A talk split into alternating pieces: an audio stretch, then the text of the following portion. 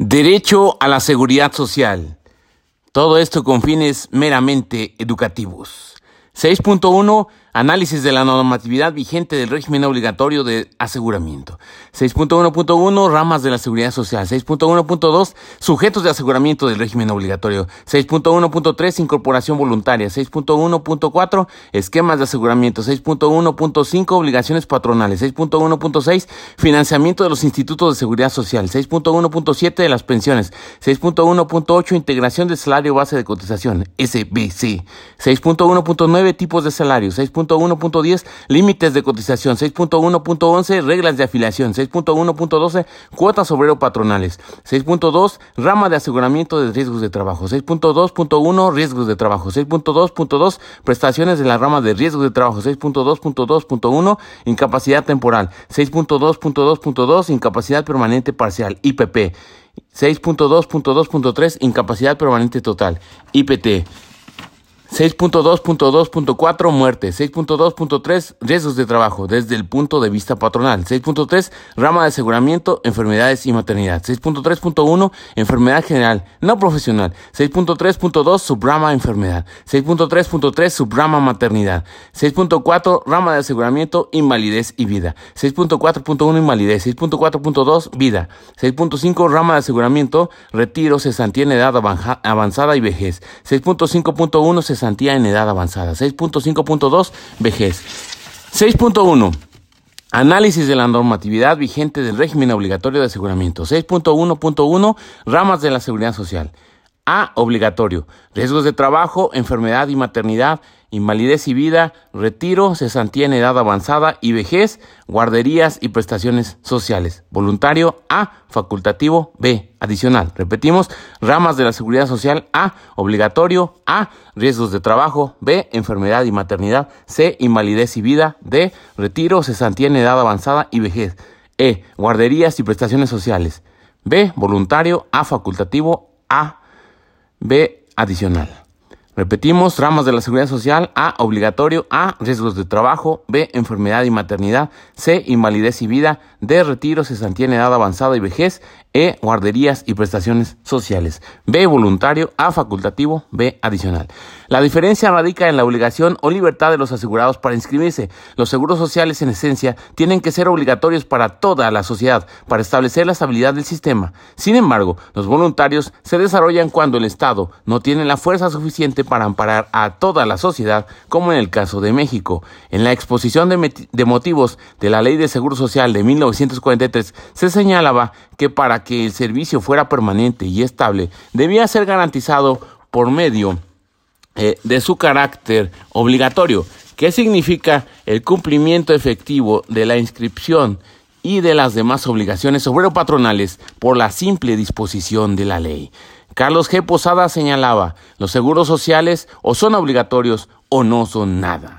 6.1.2. Sujetos de aseguramiento del régimen obligatorio. De conformidad con la ley del Seguro Social, son sujetos del régimen obligatorio 1. Las personas que de conformidad con los artículos 20 y 21 de la Ley Federal del Trabajo presten en forma permanente o eventual a otras de carácter físico o moral o unidades económicas sin personalidad jurídica un servicio remunerado, personal y subordinado, cualquiera que sea el acto que le dé origen y cualquiera que sea la personalidad jurídica o la naturaleza económica del patrón, aun cuando éste, en virtud de alguna ley especial, esté exento del pago de contribuciones. Excepciones gerentes, directores o administradores de empresas, si son siempre y cuando reciban una remuneración específica distinta a la persona moral. Miembros del Consejo de Administración no son sujetos del RO siempre y cuando no desempeñen un puesto adicional mediante retribución específica. Administrador único. No son sujetos de afiliación del régimen obligatorio. RO, siempre y cuando no desempeñen un puesto adicional mediante retribución específica. Trabajadores extranjeros, si son sujetos de aseguramiento, comisariados de sociedades, no. Choferes particulares, sí. Trabajadores de embajadas y misiones diplomáticas no son sujetos de afiliación por tener sus propios sistemas de aseguramiento. Maestros, si son sujetos de afiliación. Análisis de acuerdo al contrato de trabajo. Estudiantes becados no son sujetos de afiliación, aun cuando desarrollen las prácticas en los centros de trabajo. No aplica a los casos de las empresas de becarios. Al respecto, aplica el acuerdo del contrato de trabajo del 13 de diciembre de 1972 con número 361963, que en resumen prescribe no se le reconoce a ellos como sujetos de afiliación obligada, atendiendo a la naturaleza intrínseca de sus labores desarrolladas. Profesionistas independientes, solo cuando se acrediten los elementos de los artículos 20 y 21, subordinación, exclusividad y dependencia económica. Trabajadores mayores de 60 años. No hay ningún impedimento para que los trabajadores a cualquier edad puedan cotizar. Solamente prevé el instituto que verifique la relación de trabajo para evitar simulaciones. Agentes de seguro. Los agentes de comercio, de seguro, vendedores, viajantes, probabilísticas, impulsores de ventas, cuando su actividad sea permanente, salvo que no ejecuten las actividades personalmente o que únicamente intervengan en operaciones aisladas. Trabajadores pensionados. Los pensionados son sujetos de una relación de trabajo, pero bajo ciertas circunstancias puede suspenderse la pensión, excepto cuando regrese a una empresa diferente o si regresara a la última que tuvo cuando deje pasar seis meses, regrese a un puesto diferente y un salario menor. Comisionistas sí son afiliables, empleados de la federación, trabajadores a jornada reducida, sí son sujetos de aseguramiento y el salario reportado nunca puede ser inferior al salario mínimo, no obstante que el ingreso en realidad sea menor. Trabajadores menores, los menores de 14 años no pueden ser sujetos a una relación de trabajo y por ende no pueden ser afiliables al Instituto Mexicano del Seguro Social. Los menores de 16 y mayores de 14 siempre y cuando las actividades laborales sean compatibles con sus estudios y su salud. Los mayores de 16 no requieren autorización. Trabajadores al servicio de condominios y casas de asistencia sí son sujetos de aseguramiento. Trabajadores de agrupaciones religiosas sí son sujetos de aseguramiento. 2. Socios cooperativistas. 3. Los que determine el Ejecutivo por decreto. 4. Las personas trabajadoras del hogar. Artículo 12 de la Ley del Seguro Social. 6.1.3. Incorporación voluntaria. De conformidad con la Ley de Seguro Social, voluntariamente pueden ser sujetos de incorporación al régimen obligatorio industrias familiares y los dependientes y los independientes, perdón, como profesionales, comerciantes en pequeño, artesanos y demás trabajadores no asalariados, ejidatarios, comuneros, colonos y pequeños propietarios, patrones, personas físicas con trabajadores como asegurados a su servicio y los trabajadores al servicio de las administraciones públicas de la Federación, entidades federativas y municipios que no estén excluidas o no comprendidas en leyes o decretos como sujetos de seguridad social. Artículo 13 de la Ley del Seguro Social. El régimen obligatorio, voluntario, perdón, eh, puede ser facultativo o adicional. El régimen voluntario puede ser facultativo, protecciones que se contratan eh, con el organismo encargado de la seguridad social para proporcionar servicios y prestaciones a personas que no estén obligadas forzosamente a esa inscripción. Adicional, cuando el Instituto de Seguridad Social acepta otorgar prestaciones pactadas en los contratos colectivos de trabajo o contratos ley, se trata de ampliaciones a la cobertura que da el organismo. 6.1.4 Esquemas de aseguramiento naturales. Módulo 10 de los asalariados permanentes y eventuales urbanos. Se refiere a los supuestos del artículo 12, fracción primera, y también corresponde a los miembros de cooperativas señaladas en la fracción 2 del mismo artículo. Módulo 13. Asalariados permanentes y eventuales del campo. Se refiere a los sujetos comprendidos en el artículo 238 de la Ley de Seguro Social. Módulo 17. Reversión de cuotas obrero-patronales. Fundamento de esta modalidad, artículos 89, fracciones 2 y 3, así como 264, fracción séptima de la Ley del Seguro Social. Repetimos entonces, estos son los esquemas de aseguramiento naturales. Módulo 10, de los asalariados permanentes y eventuales urbanos. Módulo 13, asalariados permanentes y eventuales del campo. Módulo 17, reversión de cuotas obrero-patronales. Modificados. Módulo 32, del seguro médico a estudiantes nivel medio superior y superior. Los estudiantes están incorporados por decreto de conformidad con la fracción tercera del artículo 12 por años. Este mecanismo de aseguramiento se le ha llamado seguro facultativo, lo cual es erróneo, ya que se trata de un aseguramiento obligatorio. Entonces tenemos que por años se le ha llamado a ese mecanismo de aseguramiento de los estudiantes de nivel medio superior y superior eh, como seguro facultativo, pero eso es erróneo, pues se trata de un aseguramiento obligatorio con fundamento en el artículo y fracción señalado con anterioridad. El artículo 12, fracción tercera. Este seguro se financia con un pago del 3.64% de un seguro, este salario, perdón, eh, mensual mínimo eh, del Distrito federal que pagaba el gobierno federal. Módulo 33 del seguro de salud para la familia. Módulo 34 de los trabajadores domésticos, esquema modificado que no tiene en la rama de guarderías y prestaciones sociales y en la rama de enfermedades y maternidad y riesgos de trabajo, solo se brindan prestaciones en especie y no en dinero. Solo se brindan prestaciones en especie y no en dinero. Módulo 35 de los patrones personas físicas. Cotizan en un salario mínimo y con pago anual anticipado, sin derecho a subsidio en la rama de enfermedad y maternidad. Y obviamente sin contemplarse el ramo de cesantía en edad avanzada, ni el de guarderías y prestaciones sociales, en razón de que son patrones y no operarios. Módulo 36. Incorporación voluntaria al régimen obligatorio de los servidores públicos federales, estatales y municipales, el cual, salvo convenio que estipule disposición diversa, solo cubrirá la rama de enfermedades y maternidad en lo que atañe a prestaciones médicas en especie. Módulo 40. Continuación voluntaria del régimen obligatorio. Módulo 43. De la incorporación voluntaria del campo. Contempla solo las prestaciones en especie de la rama de enfermedad y maternidad, invalidez y vida, así como retiro y vejez incorporándose a través de convenio módulo 44 trabajadores independientes del campo.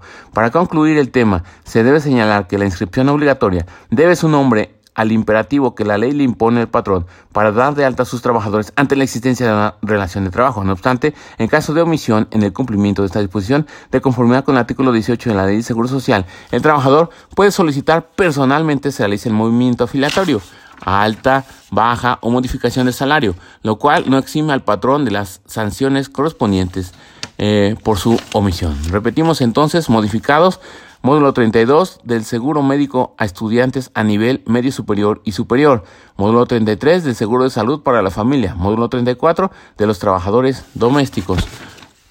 Módulo 35 de los patrones personas físicas. Módulo 36, incorporación voluntaria al régimen obligatorio de los servidores públicos federales, estatales y municipales. Módulo 40, continuación voluntaria del régimen obligatorio. Módulo 43, de la incorporación voluntaria eh, del campo. Módulo 44, trabajadores independientes del campo. Y entonces, esos fueron los esquemas de aseguramiento, repetimos, naturales, módulo 10, de los asalariados permanentes y eventuales urbanos, módulo 13, asalariados permanentes y eventuales del campo, módulo 17, reversión de cuotas obrero patronales modificados, módulo 32, del seguro médico a estudiantes, nivel medio superior y superior, módulo 33, del seguro de salud para la familia, módulo 34, de los trabajadores domésticos, módulo 35, de los patrones, personas físicas, módulo 36, incorporación voluntaria al régimen obligatorio de los servidores públicos federales, estatales y municipales. Módulo 40, continuación voluntaria del régimen obligatorio. Módulo 43, de la incorporación voluntaria del campo. Módulo 44, trabajadores independientes del campo. 6.1.5, obligaciones patronales. De conformidad con el texto legal, son obligaciones de los patrones 1. Registrarse ante el Instituto Mexicano del Seguro Social. 2. Inscribir a sus trabajadores al IMSS. 3. Avisar al IMSS sobre las bajas, altas y modificaciones al salario que obtengan sus trabajadores. Todo lo anterior en un plazo no mayor de 5 días hábiles contados a partir de la fecha que genere la causa. Si se pasa, es multa. 4. Determinar las cuotas obrero patronales y pagar su importe al instituto. 5. Llevar registros para conocer perfectamente el número de días trabajados por cada trabajador. Estos registros son obligatorios para el, para el patrón. Les puede dar la forma que quiera. 6. Proporcionar al instituto la información que solicite y en el tiempo concedido. 7. Permitir las inspecciones y visitas domiciliarias que efectúe el Instituto Mexicano del Seguro Social para verificar el cumplimiento de las obligaciones patronales en materia de seguridad social. Eh, 8. Cumplir con todas las disposiciones especiales en materia de seguros. 9. Las demás que disponga la ley de seguro social para cada caso. Repetimos, de conformidad con el texto legal son obligaciones de los patrones, uno, registrarse ante el IMSS, dos, inscribir a sus trabajadores al IMSS, tres, avisar al IMSS sobre las bajas, altas modificaciones al salario que obtengan sus trabajadores, todo lo anterior en un plazo no mayor de cinco días hábiles contados a partir de la fecha que genere la causa, si se pasa es multa. Eh, cuatro, determinar las cuotas obrero patronales y pagar su importe al instituto, llevar registros para conocer perfectamente el número de días trabajados por cada trabajador. Estos registros son obligatorios para el patrón, les puede dar la forma que quiera. 6. Proporcionar al instituto la información que solicite y en el tiempo concedido. 7. Permitir las inspecciones y visitas domiciliarias que efectúe el IMSS para verificar el cumplimiento de las obligaciones patronales en materia de seguridad social. 8. Cumplir con todas las disposiciones especiales en materia de seguros. 9. Las demás que disponga la ley de seguro social para cada caso. Los intermediarios laborales son considerados como patrones solidarios en términos del artículo 15A de la Ley de Seguro social. Los intermediarios laborales son, eh, son, considerados como patrones solidarios en términos del artículo 15A de la Ley de Seguro Social. No se considerarán intermediarios las empresas que presten servicios a otras para ejecutarlos como elementos propios y suficientes para cumplir con sus obligaciones. No se considerarán intermediarios las empresas que presten servicios a otras para ejecutarlos con elementos propios y suficientes para cumplir con sus obligaciones. presentación de información. Se debe reportar trimestralmente dentro de los primeros 15 días de los meses de enero, abril, julio y octubre los contratos celebrados en el periodo lo siguiente. 6.1.6 Financiamiento de los institutos de seguridad social. En materia de financiación, la regla no absoluta pero muy general es la financiación a través de gravámenes sobre salarios, en parte a cargo del empresario y de los entes involucrados, siendo normalmente este último menor que el anterior experiencia de financiamiento en otros países. Alemania, el costo de los servicios sociales que recae sobre los salarios es de aproximadamente un 35%, mitad a cargo de cada parte, que recae sobre los salarios menores, a un tope que según el servicio financiero va de 17 mil y 22 mil al año. Argentina, el costo total es de 31.5%, 16.5% a cargo de la empresa y el 15% restante a cargo del dependiente. No existe tope alguno, ni inferior ni superior. Bélgica Tampoco existe tope alguno para imponer los salarios. La tasa a cargo de los dependientes es del 10.82%, mientras en lo que se refiere al aporte empresario la tasa es del 24.07% para los empleados y 30.07% para los obreros manuales. Brasil existe un régimen progresivo en lo que se refiere a los aportes de los dependientes que va del 8.5% al 10% del salario y del 3.0% del 3.0% al 5% de los saberes de los retirados. Los empresarios tributan entre el 12 entre el 16.2% y el 18.3%, entre el 16.2% y el 18.3% sobre los mismos salarios. Colombia, tampoco existe límite al monto gramable individual y los aportes totales son del 17.4% para los empresarios y 3.34% para los dependientes. España, las tasas son del 31.8% para los empresarios y 5.9% para los dependientes, pero existen límites mínimos y máximos según la profesión que oscilan el primero entre 7.200 pesos y 18.000 anuales y el segundo entre 2.400 y 4.800 anuales. Francia, las tasas son de aproximadamente 35% para los empleadores y 12% para los dependientes para importes de hasta 15.000 dólares anuales, pero existen tasas optativas adicionales para niveles mayores, 16.375 para empresas y 3.75% para los dependientes. Existen límites superiores e inferiores. Noruega, existen límites inferiores y superiores respectivamente, 1.700 y 35.000. Los aportes de los dependientes alcanzan a 10.1%, mientras que los de empresas son variables según la región, más altas en las zonas densamente pobladas variadas entre 8.6% y 14.6%, es decir, que el gravamen total caería entre 18.7% y 24.7%. Suecia, los dependientes no efectúan aportes y la contribución de empresas es de 35.75%. No existen límites. Suiza, los aportes son bajos debido a que existen recursos originados en otros impuestos. Llegan al 10% aportado por mitades entre dependientes y empresas. No existen límites salvo sobre una pequeña parte del porcentaje mencionado. Gran Bretaña. El sistema inglés adolece de graves problemas, toda vez que el sistema de salud denominado NHS no ha podido incrementar su partida presupuestal en varios años, no obstante que la demanda de servicios aumenta cada anualidad, razón por la que los pacientes se han quejado de la gravedad de la situación, puesto que una intervención quirúrgica tarda poco más de un año en llevarse a cabo. La llamada clase 1, que cubre la generalidad de la mano de obra empleada, está financiada mediante una tasa de 10.45% para las empresas y 9% para los dependientes. Los límites son de 2.600 y 20.000. Holanda, aunque existen algunos rubros optativos, el gravamen total puede llegar a 68.50%, 27.75% el empleador y 40.75% el dependiente. El límite en la mayor parte de los casos es de 24 mil. Italia. No existen límites. Las tasas para empresas aproximadamente son de, de 46.21%, mientras que para dependientes es de 8.65%, lo que hace un total de caso 54%. Chile. Este sistema tiene una importancia trascendente en la evolución de la seguridad social latinoamericana por servir de modelo a varios países para nuevos esquemas de capitalización pensionaria. 6.1.7 de las pensiones. En 1980 se estableció un régimen obligatorio de pensiones basado en la capitalización individual. El régimen financiero de capitalización supone la apertura de una cuenta individual del afiliado. En ella se ingresan o registran los aportes que debe efectuar por disposición legal. Todo afiliado debe cotizar un 10% de sus remuneraciones. Se agrega una cotización adicional variable destinada a financiar la omisión de la administradora. El bono de reconocimiento representa las cotizaciones que el derecho habiente efectuó en el sistema anterior. Eh, la gestión del sistema se encuentra a cargo de las AFP. Salud. El financiamiento se soporta en una cotización obligatoria del 7% se suscribe un contrato de salud con las ISAPRE, instituciones de salud previsional. Ante ellas se puede establecer cuotas adicionales y los llamados copagos, accidentes de trabajo y enfermedades profesionales. Sistema de reparto obligatorio. Se financia por medio de cotizaciones del empleador. Existe una cobertura básica uniforme del 0.9% sobre el total de las remuneraciones. Se cobra una cuota adicional diferenciada según el grado de peligrosidad de la actividad que puede aumentar o disminuir según se adopten medidas de prevención y la tasa de accidentes sobre la cantidad presunta. 6.1.8 Integración de salario base de cotización, SBC.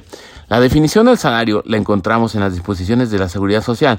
La primera definición la encontramos en el artículo 5, fracción 18. Salario es la retribución que la Ley Federal de Trabajo define como tal. Salario es la retribución que la Ley Federal de Trabajo define como tal. El salario base de cotización, SBC, se integra con los pagos hechos en efectivo por cuota diaria, gratificaciones, percepciones, alimentación, habitación, primas, comisiones, prestaciones en especie y cualquier otra cantidad o prestación que se entregue al trabajador por su trabajo. Se excluyen como integrantes del salario base de cotización, dada su naturaleza, los siguientes conceptos. 1. Instrumentos del trabajo. 2. El ahorro proporcional y no se puede retirar más de dos veces al año. 3. Cuotas adicionales. El seguro de RCV. 4. Cuotas al IMSS, Infonavit y PTU. 5. Alimentación y habitación. Si son onerosas, se entienden así cuando por lo menos se cobre por cada una de ellas el 20%, SMG, VDF. 6. Las despensas en especie o en dinero, siempre y cuando su importe no exceda del 40% del salario mínimo general vigente en el Distrito Federal. 7.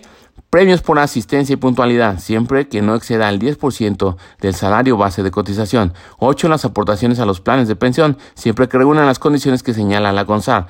9. Tiempo extra. Repetimos, este, se excluyen como integrantes del salario eh, base de cotización. 1. Instrumentos de trabajo. 2. El ahorro proporcional y no se puede retirar más de dos veces al año. 3. Cuotas adicionales, el seguro de RCV. 4. Cuotas al IMSS, Infonavit y PTU. 5. Alimentación y habitación. Eh, si son numerosas, se entiende así cuando por lo menos se cobre por cada una de ellas el 20% del SMGVDF. 6. Eh, las despensas en especie o en dinero siempre y cuando su importe no exceda del 40% del salario mínimo general vigente del Distrito Federal. 7. Premios por asistencia y puntualidad siempre que no exceda el 10% del SBC. 8. Las aportaciones a los planes de pensión siempre que reúnan las condiciones que señala la CONSAR. 9. Tiempo extra.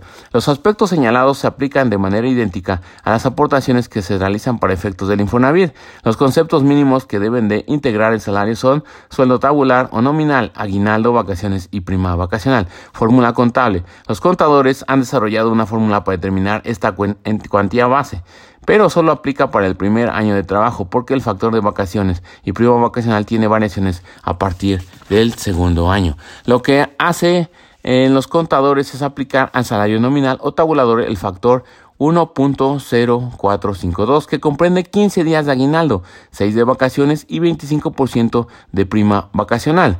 Repetimos, este, lo que hacen los contadores es aplicar al salario nominal o tabulador el factor 1.0452, que comprende 15 días de aguinaldo, 6 días de vacaciones y 25% de prima vacacional.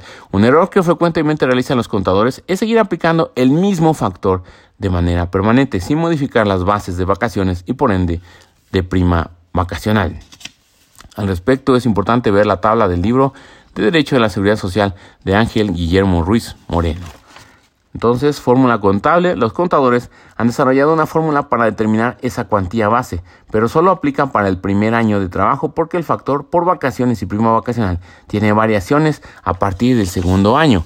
Lo que hacen los contadores es aplicar al salario nominal o tabular el factor 1.0452 que comprende 15 días de aguinaldo, 6 días de vacaciones y 25% de prima vacacional. Un error que frecuentemente realizan los contadores es seguir aplicando el mismo factor de manera permanente sin modificar las bases de vacaciones y por ende de prima vacacional.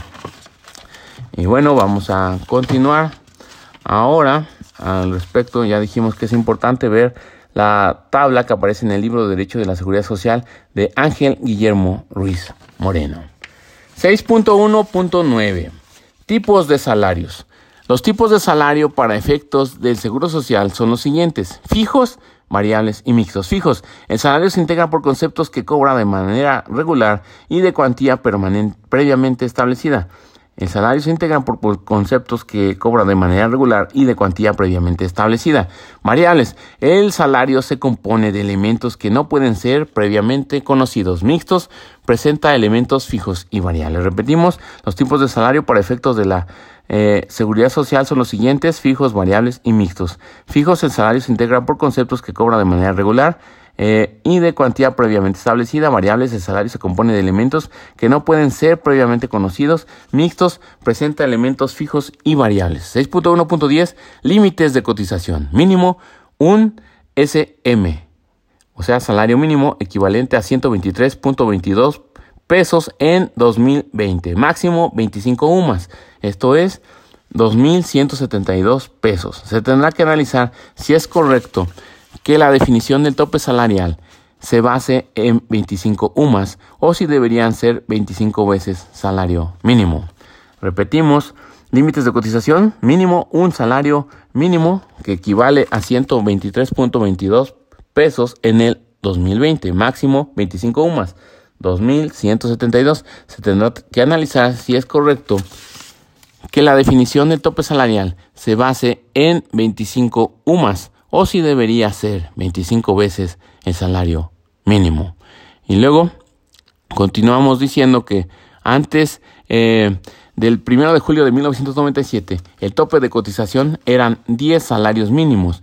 Con la reforma se incrementó la base de cotización de 10 a 25 salarios mínimos, pero este incremento se dio de manera gradual para la rama de 4 y RCV, de acuerdo con la siguiente tabla y pues vamos a leerla. Fecha 1 de julio de 1997, tope de cotización 15 salarios mínimos.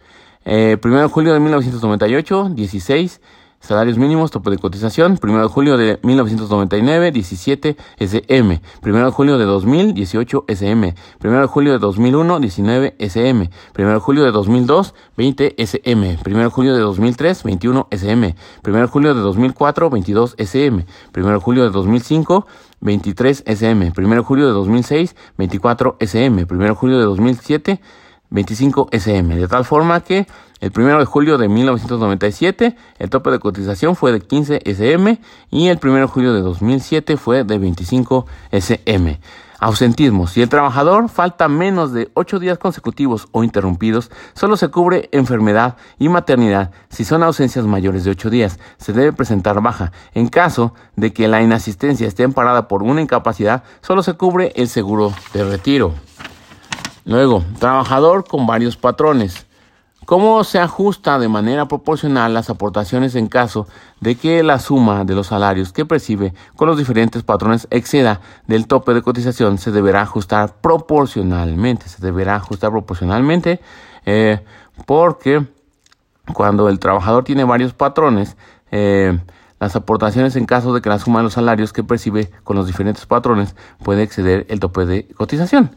6.1.11 Reglas de afiliación. El artículo 15, fracción 1, señala los patrones están obligados a registrarse e inscribir a sus trabajadores en el instituto, comunicar sus altas y bajas, las modificaciones de salario y demás datos eh, dentro de plazos no mayores de 5 días hábiles. Altas, los patrones deben reportar las altas de sus trabajadores dentro de los 5 días hábiles contados a partir de su ingreso. También pueden ser preafiliados. Consiste en ser dado de alta un día hábil previo al inicio de Para el ingreso se debe de reportar el salario. ¿Qué pasa con los trabajadores con salarios mixtos o variables? Bueno, aquí entonces repetimos, eh, tenemos que las altas deben reportarse por los eh, patrones de respecto de los, sus trabajadores dentro de los cinco días hábiles contados a partir de su ingreso, pero también pueden ser preafiliados, que consiste en ser dado de alta un día hábil previo al inicio de labores. Modificaciones de salarios. Las modificaciones de salario deben reportarse bajo las reglas siguientes. Salarios fijos, cinco días hábiles contados a partir del día siguiente en que se realice la modificación. Salarios variables se deberán de reportar dentro de los cinco días hábiles de los meses de enero, marzo, mayo, julio, septiembre y noviembre.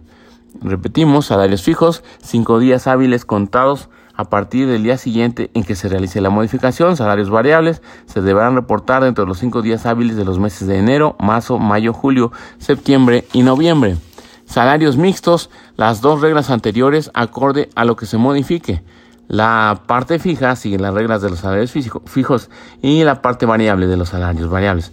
Por revisión del contrato colectivo de trabajo, si la modificación del salario obedece a la firma de un contrato colectivo de trabajo, el reporte se deberá presentar al IMSS dentro de los 30 días naturales siguientes a la firma.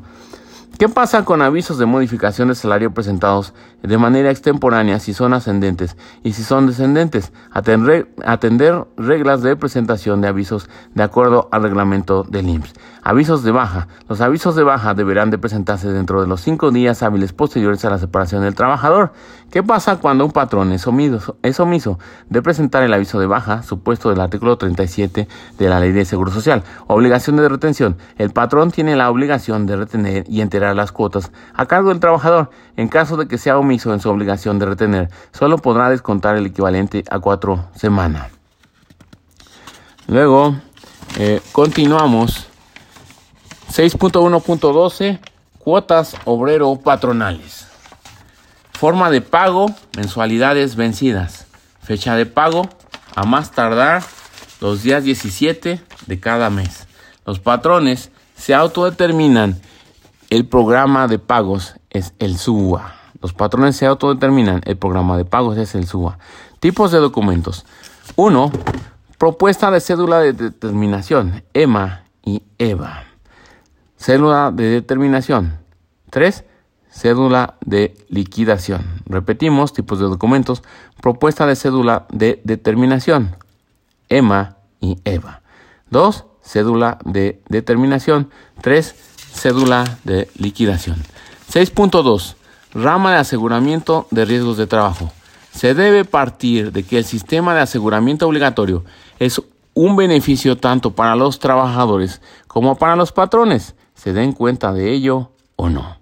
6.2.1. Riesgos de trabajo. Los riesgos de trabajo son los accidentes y enfermedades a que están expuestos los trabajadores en ejercicio y con motivo del trabajo, por los cuales los riesgos de trabajo se dividen en accidentes y enfermedades de trabajo. Repetimos, los riesgos de trabajo son los accidentes y enfermedades a que están expuestos los trabajadores en ejercicio o con motivo del trabajo, por los cuales eh, los riesgos de trabajo se dividen en accidentes y enfermedades de trabajo. Accidente de trabajo, toda lesión orgánica o perturbación funcional inmediata o posterior a la muerte producida repentinamente en ejercicio con motivo del trabajo, cualquiera que sea el lugar y el tiempo que se presente. También se considerará accidente de trabajo el que se produzca al trasladarse al trabajador directamente de su domicilio al lugar de trabajo o de este aquel. Debemos de partir el análisis diciendo que por muy sencilla que pudiera parecer la definición de los accidentes de trabajo, en la práctica determinar cuándo estamos ante uno de ellos y cuándo no resulta por demás complejo. Además, se debe de considerar que el único facultado para determinar la existencia o no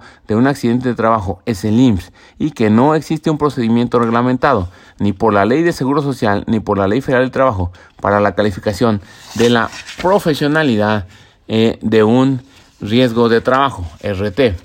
Dentro de los accidentes de trabajo se contemplan los accidentes en trayecto que tiene toda una complejidad su estudio, pero en este momento basta señalar que en la práctica hay mucho menos accidentes de trabajo que los reportados, lo anterior por simulaciones patronales en aras de no incrementar la prima de riesgo de trabajo en la empresa, toda vez que los accidentes en trayecto no se toman en cuenta en la siniestralidad de la empresa. Enfermedades de trabajo. Es todo estado este, patológico derivado de la acción continua eh, de una causa que tenga su origen o motivo en el trabajo o en el medio en el que el trabajador se vea obligado a prestar sus servicios. En todo caso, serán enfermedades de trabajo, las comprendidas en la propia LFT. Como se puede observar, la diferencia entre los accidentes y las enfermedades es la acción repentina o la acción continuada. Consecuencias de los riesgos de trabajo. 1. Incapacidad temporal. Pérdida de las facultades que imposibilita al operario para desempeñar su trabajo personal y subordinado. Esta situación no podrá exceder de 52 semanas. 2. Incapacidad permanente parcial, disminución de las facultades o aptitudes de una persona para trabajar acaecidas permanentemente. Si bien son daños físicos irreversibles que afectan de manera permanente la capacidad laboral de una persona, no impiden que pueda ser rehabilitado y reubicado en otras actividades laborales. 3. Incapacidad permanente total, pérdida de las facultades de trabajar. 4. Muerte.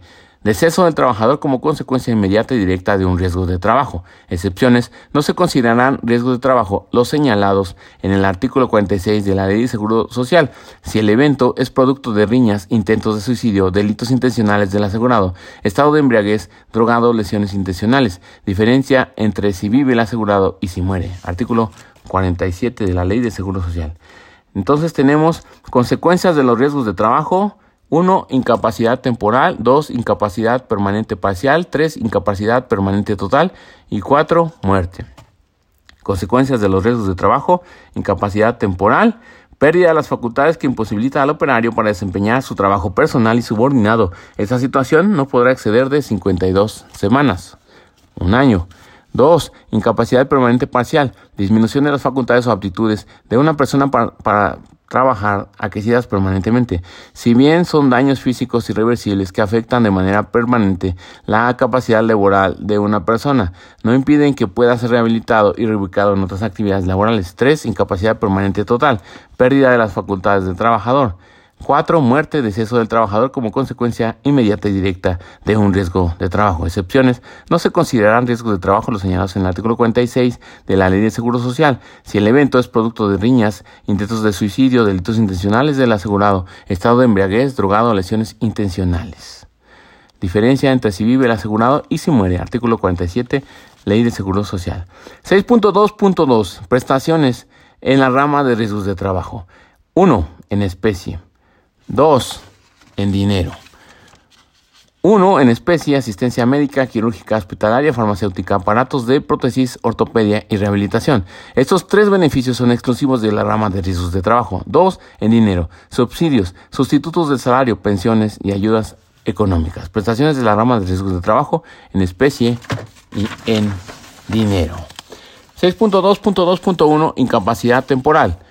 Se paga un subsidio del 100% del salario. Las incapacidades emitidas por el IMSS amparan periodos de 7 días, es decir, pueden ser por 7, 14, 21 y 28 días. Los certificados médicos de incapacidad cumplen una doble función, amparan las ausencias del trabajador y lo provee de ingreso durante la incapacidad. 6.2.2.2 Incapacidad permanente parcial, IPP. Existen tres escenarios. Primer escenario hasta 25%. Eh, Beneficio de indemnización global equivalente a un finiquito de cinco anualidades para el cálculo de esta pensión se toma como base la pensión que le correspondería al asegurado en caso de que se determinare un, una incapacidad permanente total. Esta es la base para determinar cualquier pensión de esta rama, sean pensiones de titular, es decir, del asegurado, o bien de los beneficiarios. Para determinar la pensión por una incapacidad permanente total, se toma como base el último salario base de cotización registrado, en caso de que se trate de un accidente de trabajo o bien del promedio salarial de las últimas 52 semanas, cotizadas en caso de que sea una enfermedad de trabajo. De este salario se toma el 70% que es la base que sirve como eh, cálculo de la indemnización global. Ejemplo, si un trabajador le determinan una disminución orgánico-funcional del 20% ocasionada por un accidente de trabajo y su último salario base de cotización registrado fue de 450 diarios, eh, como se realiza el cálculo de indemnización global. Salario base de cotización 450 pesos. 450 por 365 igual a 164.250. Al 70% serían 114.975. Incapacidad determinada del 20%, 114.975 por 20% igual a 22.900 95. Indemnización global de 5 anualidades, 22.995 por 5, igual a 114.975. Recibiría un solo pago de 114.975 como finiquito por indemnización global. Segundo escenario, más de 25% y menos de 50%. El primer escenario entonces fue hasta 25%, el segundo más de 25 y menos de 50%. En este supuesto el trabajador tendrá dos opciones. A, elegir renta vitalicia, que comprende un pago mensual por toda la vida o indemnización global, que el pago único de cinco anualidades. Eh, tomando como base el mismo ejercicio del rubro anterior, pero asumiendo que le determinaron una incapacidad permanente parcial del 40%, las alternativas para el asegurado serían las siguientes. Ejemplo, Salario base de cotización 450 pesos, 450 por 365 igual a 164.250 al 70% 114.975, incapacidad determinada 40%, 114.975 por 40%, 45.990, indemnización global de 5 anualidades, eh, 45.990 por 5, esto equivale a 229.950 eh, o renta vitalicia. 45.990 entre 12, esto es igual a 3.832. El trabajador determina cuál de las opciones quiere tomar. Tercer escenario, 50% más. En este supuesto el trabajador no tiene alternativas. Es forzoso que tome renta vitalicia. Si tomamos como supuesto que le determinen una disminución orgánica funcional de 60%, la pensión bajo la opción de renta vitalicia se, se calcularía de la siguiente manera.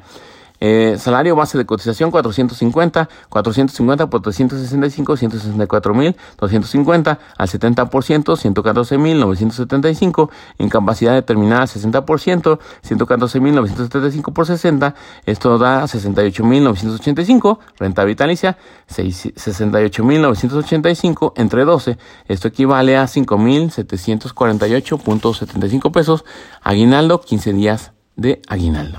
En este supuesto, el IPT del 50% eh, o más adicionalmente a la renta vitalicia tiene derecho a 15 días de aguinaldo.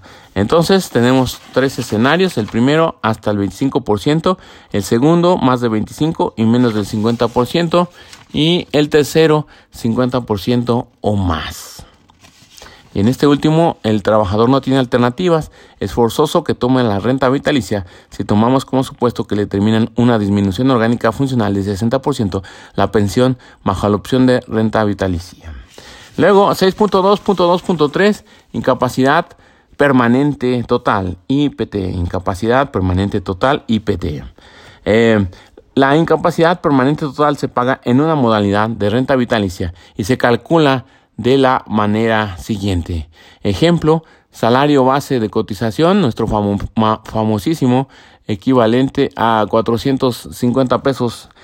450 eh, por 365, 164 mil 250 al 70%, 114 mil 975, renta vitalicia 114 mil 975 entre 12, 9 mil 581.25, aguinaldo 15 días de aguinaldo. 6.2.2.4 Muerte. Si el riesgo de trabajo, accidente de trabajo, accidente de trayecto o enfermedad de trabajo ocasiona la muerte del trabajador, las pensiones derivadas se pueden obtener eh, de la siguiente manera. A. Pensión por viudez. Le corresponde a la viuda o concubina, también le corresponde al viudo concubino, que dependiera económicamente de la asegurada Analice la jurisprudencia 166338 que declara la inconstitucionalidad de las disposiciones que regulan requisitos adicionales para el hombre. Pensión por viudez, el acreditamiento de la dependencia económica respecto de la trabajadora asegurada fallecida que condiciona el artículo 130, párrafo segundo de la ley del Seguro Social para su otorgamiento, se estableció tanto para el viudo como para el concubino. Sin embargo, tal condicionante ha sido declarada inconstitucional por la Suprema Corte de Justicia de la Nación.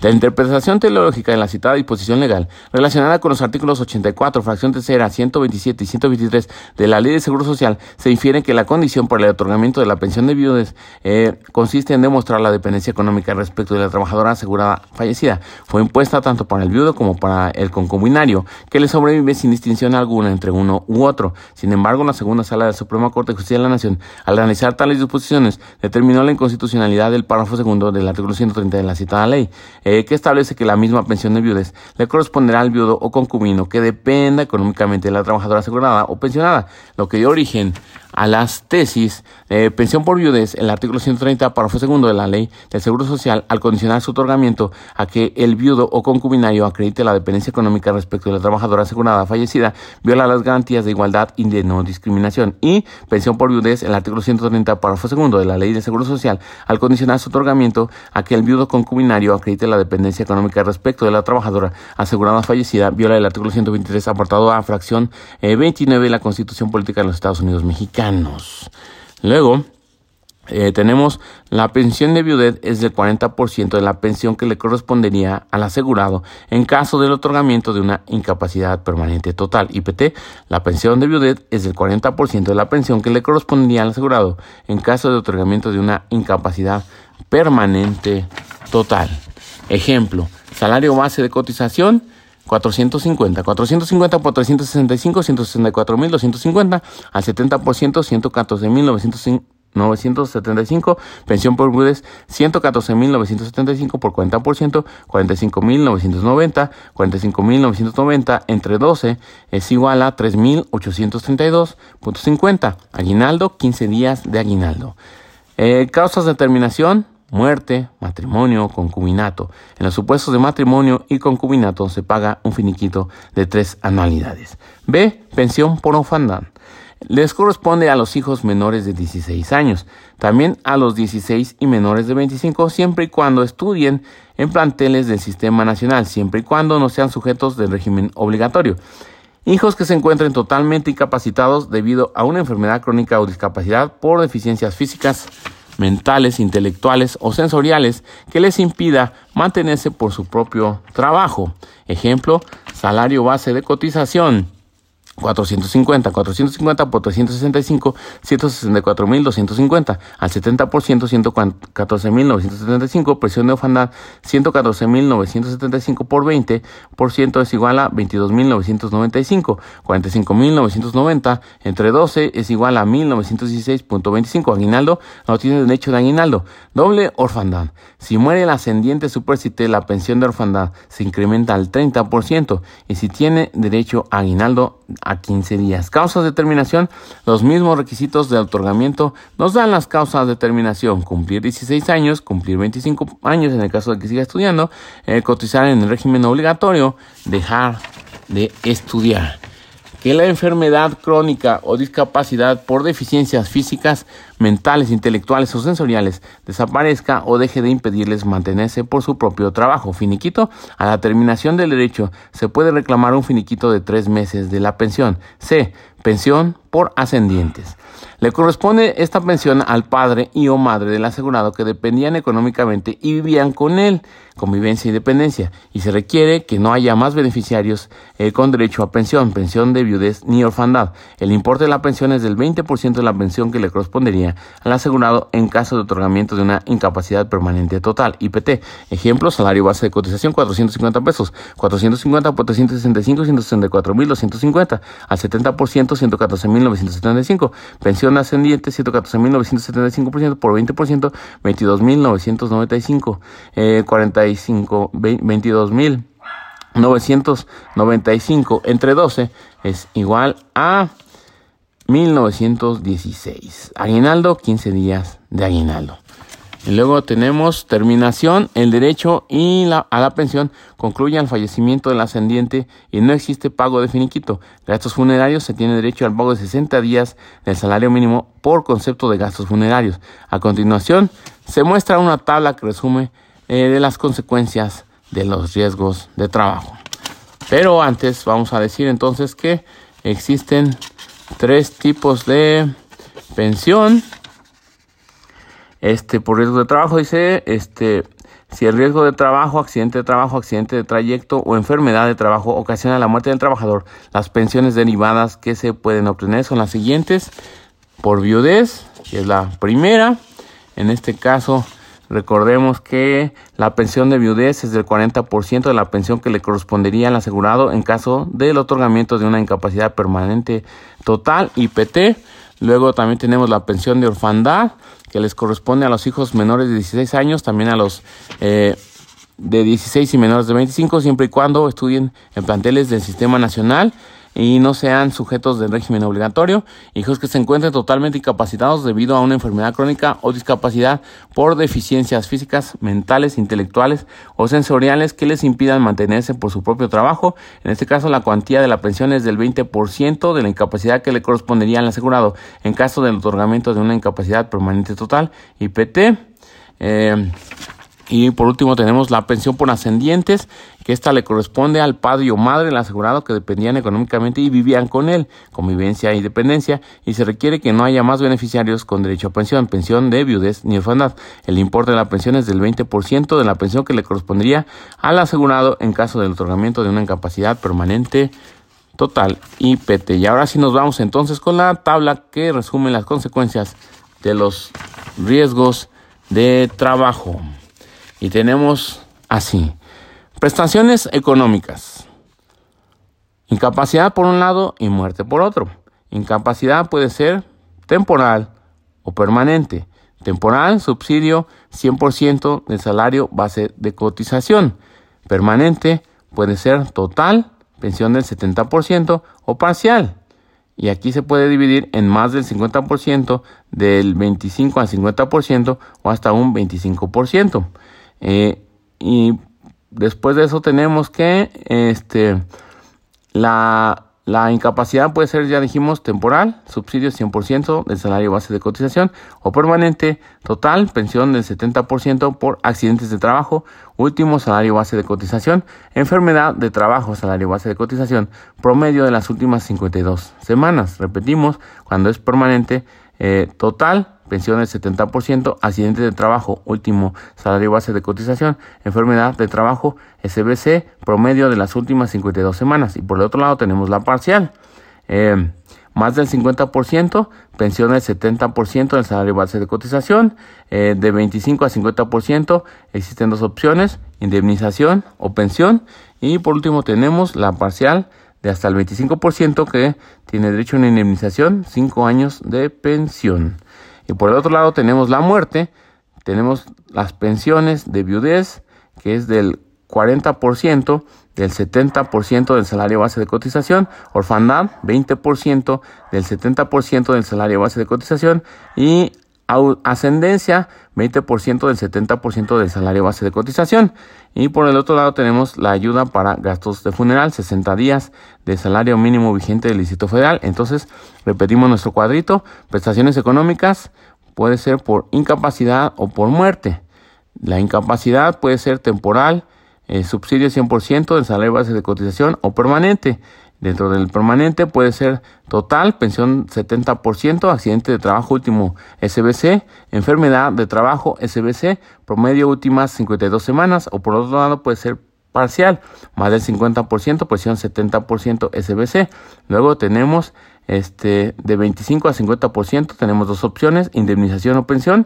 Eh, y tenemos también hasta 25% indemnización de 5 años de pensión.